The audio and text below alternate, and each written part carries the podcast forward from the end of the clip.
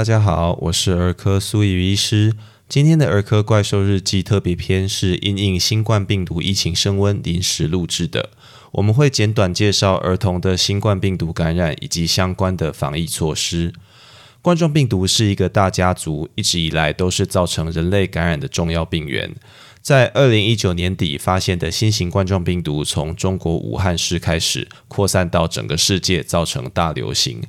对于这只新的病毒株，过去一年里，我们已经有了很多了解，也研发了有效的疫苗。但由于传染率高、施打疫苗的比率不足、群聚感染等等的因素，除了少数国家获得控制外，世界各地的疫情仍然持续当中。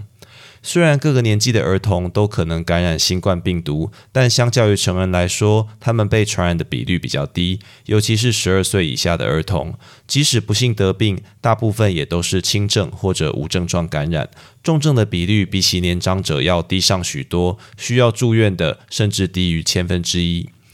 儿童感染新冠病毒，在临床上最困难的其实是诊断。虽然发烧跟咳嗽还是最常见的症状，但是因为无症状感染的比例偏高，加上很多儿童的感染疾病以及病源都会造成一些类似的症状，所以除了筛检以外，我们并没有其他有效的手段去区分。目前台湾新冠病毒的快速筛检，主要是透过病毒核酸检验，也就是收集受测者的体液以及血液或者鼻腔分泌物来检查有没有病毒的遗传物质。这个方法虽然相当准确快速，但还是需要数小时的时间才能得知结果。因此，新冠病毒对儿童虽然威胁不大，却可能透过儿童传染给家中的成年人以及年长者，造成疫情扩散，需要格外小心。儿童如果被新冠病毒感染轻症或者无症状者，与大多数病毒感染一样，只需要多休息、补充水分与症状控制等等的支持疗法就可以。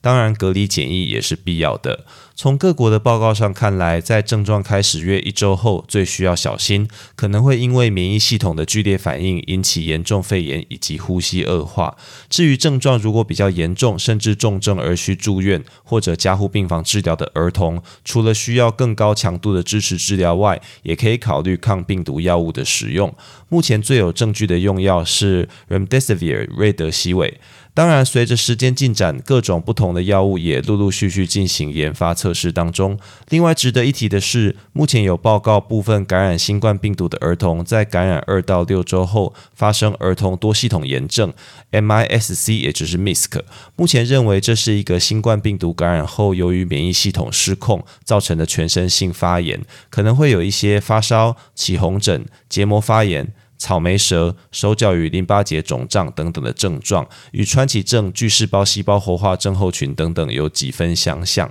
那严重的时候，甚至会造成休克以及心肌损伤。治疗上还是以免疫球蛋白与类固醇等抑制免疫反应为主。由于世界各地的医师都是这一两年才与这支病毒初次交锋，很多细节，例如神经的伤害、血栓的形成，都还没有全盘的了解，有赖临床研究来一一解明。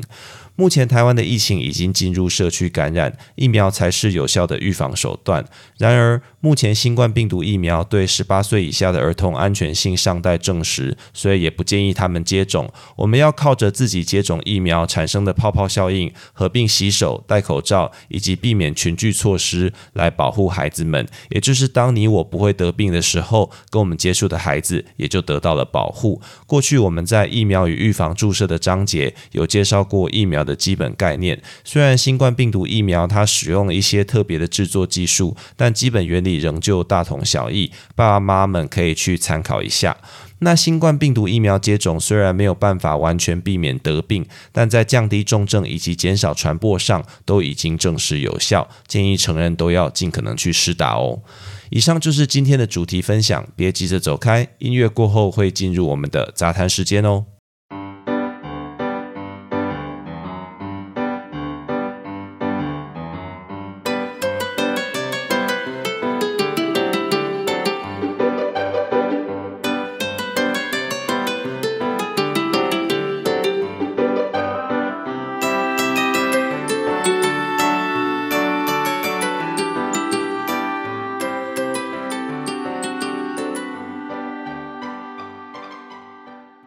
今天的杂谈时间要来说明一些在医院我们常会采取的防疫措施，让爸妈妈们就医时可以有个心理准备。第一个是分仓分流。这个措施的原理非常简单，只要把病人、医师以及护理师等人员切成几组，并且组跟组之间不要互相接触，这样就算发生了零星的传染，也不至于星火燎原，是一个设置防火巷的概念。另外，有明显发烧、咳嗽的病人，也会跟没有这些症状的病人区隔开来，我们去降低传染疾病的风险。那第二个要介绍的措施是扩大筛检，如同我们前面说明的，儿童感染新冠病毒的症状常常不明显，所以透过扩大筛检有疑似症状的孩子，有助于发现潜在的病例，并且采取适当的隔离检疫。由于进入病房住院之后，就会有很多跟其他人接触的机会，加上隔离病房的床数有限，目前许多医院都会将需要筛检的人统一放到一个地方，例如急诊去进行筛检，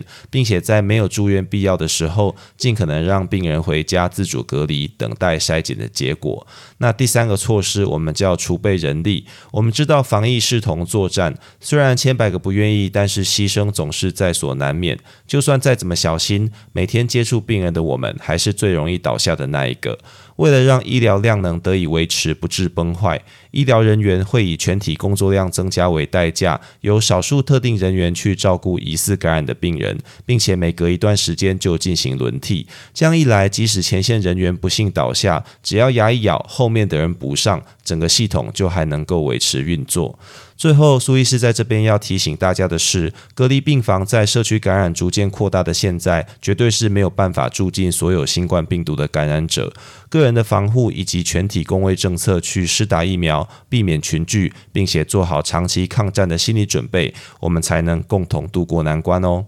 以上就是今天的全部内容。如果你喜欢本频道，欢迎按下关注、订阅，并且分享给你周遭的亲朋好友，这样就能收到本频道的最新通知，也让苏医师有动力提供大家更优质的内容喽。我是苏怡医师，我们下次见。